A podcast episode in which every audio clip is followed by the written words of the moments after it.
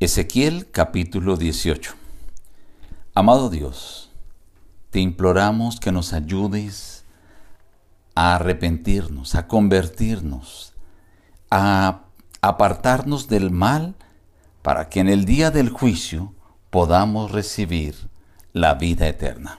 En el nombre de Jesús. Amén. Reciban el abrazo de su amigo el pastor Juan Emerson Hernández y la invitación a meditar en apartes del capítulo 18.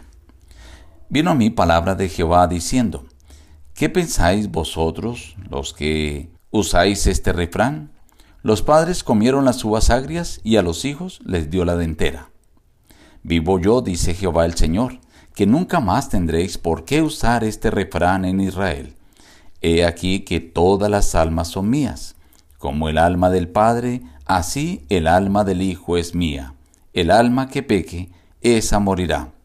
El hombre que es justo, que actúa conforme al derecho y a la justicia, que camina en mis ordenanzas y guarda mis decretos, a fin de actuar rectamente, este es justo y vivirá, dice Jehová el Señor. Pero si engendra un hijo ladrón y sanguinario, ¿Vivirá éste? No vivirá.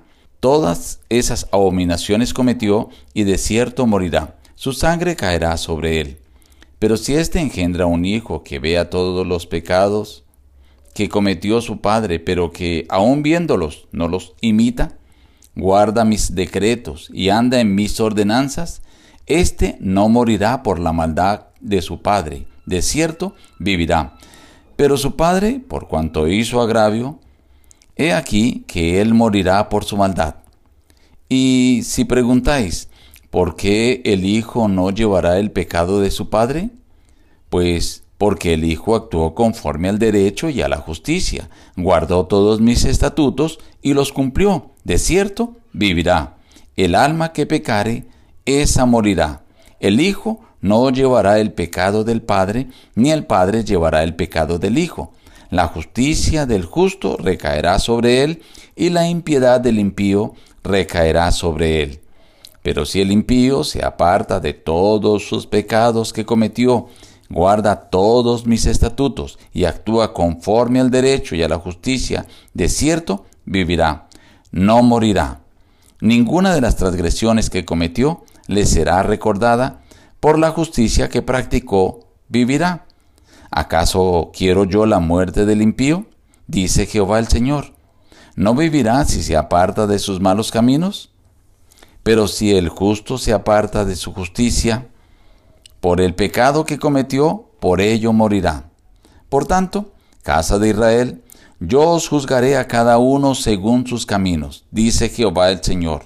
Convertíos y apartaos de todas vuestras transgresiones, y no será la iniquidad causa de ruina. Echad de vosotros todas vuestras transgresiones con que habéis pecado, y haceos un corazón nuevo y un espíritu nuevo.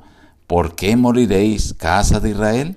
Porque yo no quiero la muerte del que muere, dice Jehová el Señor. Convertíos, pues, y viviréis.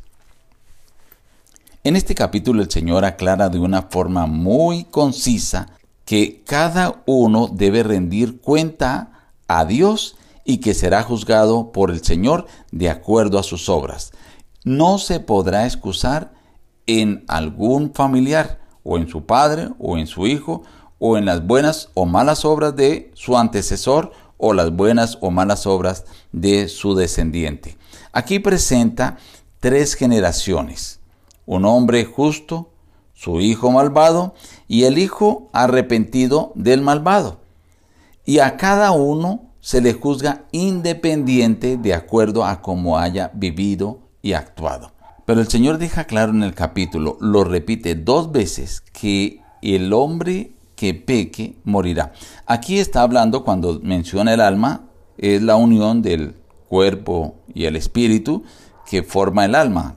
Cada persona que está viva es un alma viviente y cada persona será juzgada de acuerdo a sus obras. Repite, el alma que peque, esa muere.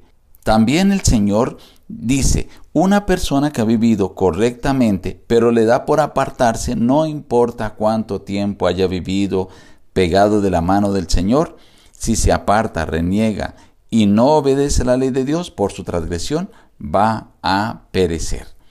Una persona que ha vivido en pecado, ha vivido disolutamente, ha cometido todos los errores, pero se arrepiente, se convierte y se aparta de esos pecados y empieza a vivir de acuerdo a la voluntad de Dios, dice, esa persona será perdonada y vivirá.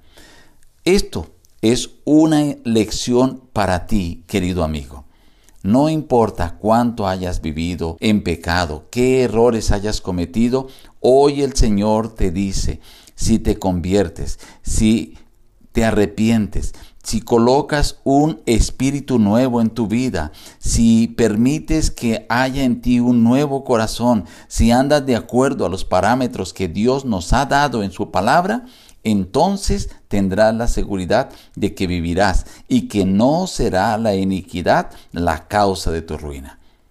Muy pronto será ese juicio final y cada uno será juzgado según sus obras.